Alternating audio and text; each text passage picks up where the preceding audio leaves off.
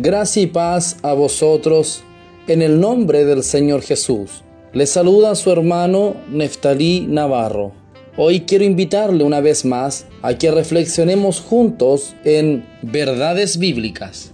En Primera de Corintios, capítulo 8, verso 4, la versión Reina Valera contemporánea dice, sabemos que un ídolo no tiene valor alguno en este mundo. El autoproclamado apologista católico Rafael Díaz, un hombre muy popular por cierto en las redes sociales, con el fin de justificar la idolatría católica, afirma que cuando el Señor ordena construir los querubines en Éxodo 25 o la serpiente de bronce de números 21, entre muchos otros, esto es comparable a los supuestos santos que adornan sus templos, lo cual, afirma él, no altera la ordenanza de Éxodos capítulo 20 verso 3 y verso 4. No tendrás dioses ajenos delante de mí. No te harás imagen ni ninguna semejanza de lo que esté arriba en el cielo, ni abajo en la tierra, ni en las aguas debajo de la tierra. No te inclinarás a ellas, ni las honrarás porque yo soy Jehová tu Dios, fuerte, celoso, que he visto la maldad de los padres sobre los hijos hasta la tercera y cuarta generación de los que me aborrecen, y hago misericordia a millares, a los que me aman y guardan mis mandamientos. Primeramente, quiero mencionar lo que dice Éxodo capítulo 25, verso 9. En la ofrenda para el tabernáculo, allí se menciona lo siguiente, conforme a todo lo que yo te muestre, el diseño del tabernáculo y el diseño de todos sus utensilios, así lo haréis.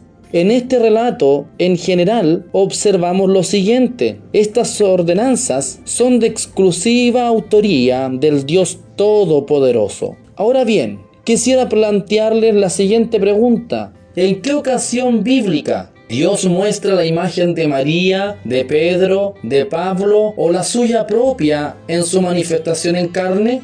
Es sabido que las imágenes que adornan aquellos templos han sido sacadas de rodajes cinematográficos interpretados por impíos, estereotipos de personas con rasgos totalmente manipulados por una sociedad excluyente, e inclusive fotografías homosexuales que se emplean como imágenes para caracterizar al propio Señor Jesucristo. ¿No es esto, amados en el Señor, aberración? Note usted que lo señalado concerniente al Antiguo Testamento fueron utilizadas en un tiempo y circunstancias exclusivas. Esto fue dentro del pacto antiguo testamentario, donde nos dice al respecto Hebreos capítulo 10, verso 1, porque la ley, teniendo la sombra de los bienes venideros, no la imagen misma de las cosas nunca puede, por los mismos sacrificios que se ofrecen continuamente cada año, hacer perfectos a los que se acercan.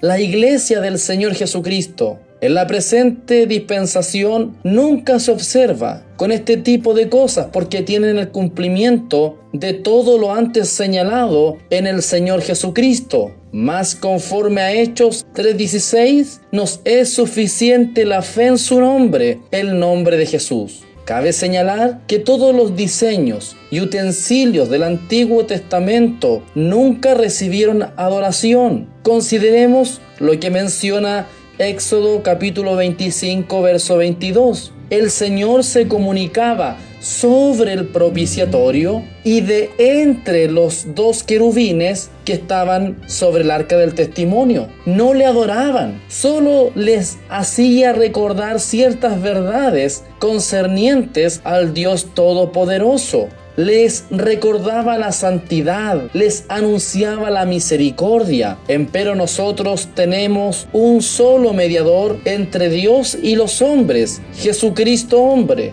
conforme a Segunda de Reyes, capítulo 19, verso 15, oró Ezequiel delante de Jehová diciendo, Jehová, Dios de Israel, que moras entre los querubines, solo tú eres Dios de todos los reinos de la tierra, tú hiciste el cielo y la tierra. Además, segunda de Pedro, capítulo 3, dice que los indoctos, es decir, los ignorantes, e inconstantes, los débiles, tuercen para su propia perdición.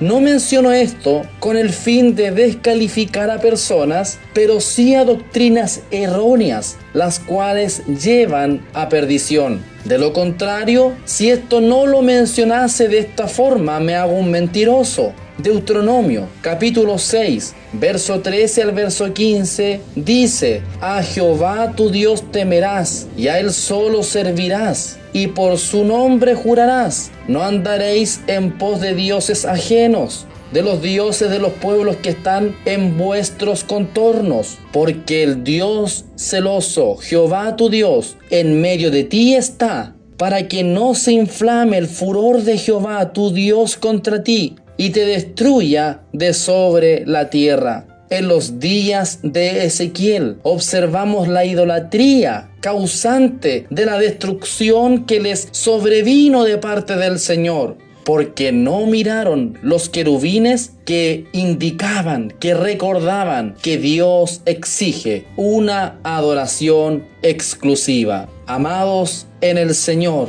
un ídolo no tiene valor. Que la gracia y paz del Señor Jesucristo sea con todos vosotros. Amén.